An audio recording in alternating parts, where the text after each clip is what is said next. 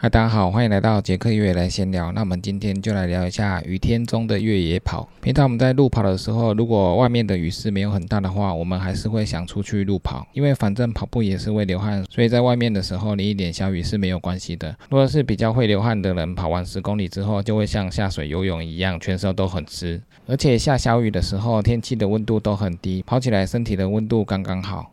路面也不会有太多的积水，鞋子也不会太快的就湿掉。如果雨势很大的状况下，鞋子很快就会湿掉，脚底很可能就会起水泡。那起水泡之后就很麻烦。如果你是每天都会跑十 K 的人，起水泡之后你可能就要隔好几天才能再跑步。如果跑步前雨势就很大的话，那就干脆不要出门，因为雨水太大的话会一直打脸，视线也不会很好。而且如果有积水的地方，车子经过的时候也会被喷得很惨。那如果外面又打雷闪电的话，那可能就更危险。所以出门前就下雨的话，我们就尽量避免出去跑步，在室内跑跑步机，或者是骑骑飞轮，或者是做一些核心的运动就好。那在雨天跑步的时候，我们有哪些装备可以使用？我们可以戴上帽子，帽子除了可以遮阳之外，在雨天的时候也可以稍微帮你挡住雨水，让它不要打在你的脸上。戴帽子还可以稍微帮头部保温。另外还有戴上黄色的眼镜或者是透明的眼镜。可以帮你挡住雨水打在眼睛上，避免影响视线。不过在雨天戴眼镜可能会起雾，所以我们可以选择比较好的眼镜来减少起雾的发生。或者是比如我们游泳的时候，在泳镜上面滴入一些药水，让泳镜比较不会起雾，这个方法也可以。还有穿透气排湿性高的衣服，让身体保持比较透气。另外穿紧身裤，还有小腿套，可以让雨水打在腿上的时候，把雨水吸住，避免太多雨水流到鞋子里面。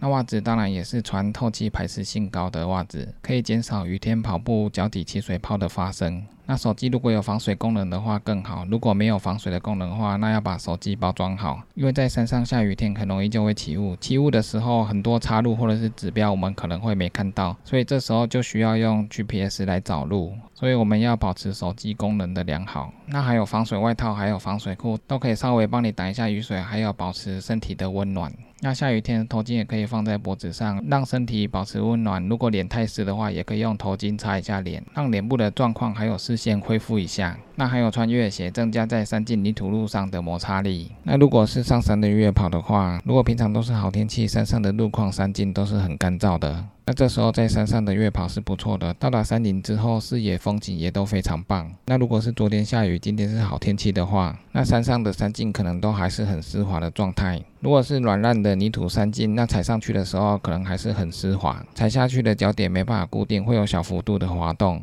那这种的路况会让你的力量分散掉。如果是上坡的话，可能会踩上去一步，但是下滑半步，所以这种路况上山的话会非常的吃力。那如果是下坡的话，即使是平常很确定、很稳定的踩点，也会让你觉得可能很丝滑。所以这种路况下坡最好加慢速度，以安全为主。那我们在跑湿滑的泥土山径的时候，如果旁边有草堆的话，我们尽量踩草堆的地方，增加摩擦力，以免滑倒，踩起来也比较扎实。那如果我们跑到石头阶梯的路段，因为石头表面比较光滑，所以打滑的几率就非常的高。上坡的时候跑石阶路段是还好，不会像泥土山径一样踩上去一步，然后下滑半步。不过下坡下石头阶梯的话就不一样，最好一格一格的下山，不要太多格或大幅度的下山，因为冲击力太大的话，滑出去的几率就很高。那如果再加加上石头阶梯上面有青苔的话，就会更加的危险。之前我在山上跑的时候，下坡的时候跑产业道路，因为产业道路都是湿的，再加上有青苔，结果就不小心滑倒。那滑倒的时候，因为手撑地，所以还磨伤。还有在跑林道的时候，也是打滑，所以滑倒。这些都是因为下坡的时候速度太快，山径又湿滑，所以很容易滑倒，危险性也很高。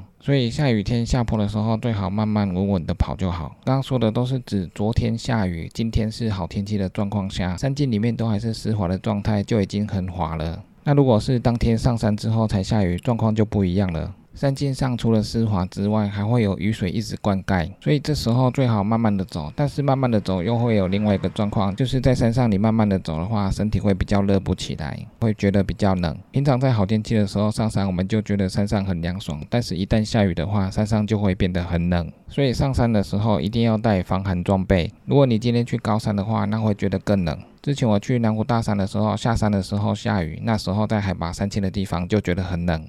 下雨天的话，下山的路就比较不好走。虽然有穿防水外套，但是经过建筑路段的时候，身体防水外套还是很湿，甚至连连里面穿的衣服也湿透了。所以那时候我就停下来，先把身体里面湿的衣服换掉，换一件干的衣服。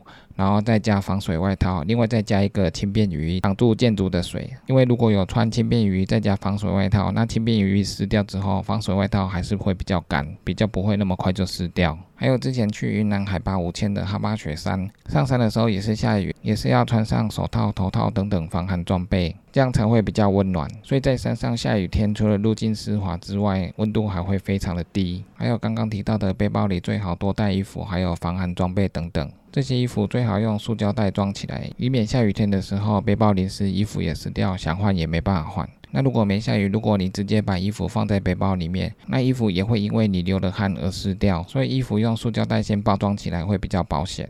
以赛事来说的话，赛事主办单位本来就会叫你带强制装备。那这些装备在赛前都需要事先先包好，除了衣服和袜子包好之外，还有头灯、电池、手机等等装备也都要先事先包装好，以免失去它的功能。手机如果没有先包好的话，因为荧幕画面太湿滑，没办法滑动，这样用起来也很麻烦。还有干的袜子也是下雨天要多带的装备，因为如果下雨天袜子已经湿掉了，那就很容易起水泡。换一双干的袜子会让你脚的感觉会比较好一点。如果在比赛中我们全身淋湿进去转换站的时候，我们就要把可以换的东西都换掉，换干的衣服、袜子、鞋子等等装备。虽然出站的时候还是会淋湿，但是在你后半段的路上你会感觉比较好一点。那么出走转换站之后，背包还是要有干的衣服和干的袜子，因为接下来路段如果你还觉得不太舒服的话，还是可以再换干的衣服和袜子。那通常雨天比赛的时候，我们跑到补站停没多久，我们就会觉得冷。跑马拉松也一样，在补站停没多久就会觉得冷。只是越跑通常在山区，所以会觉得更冷。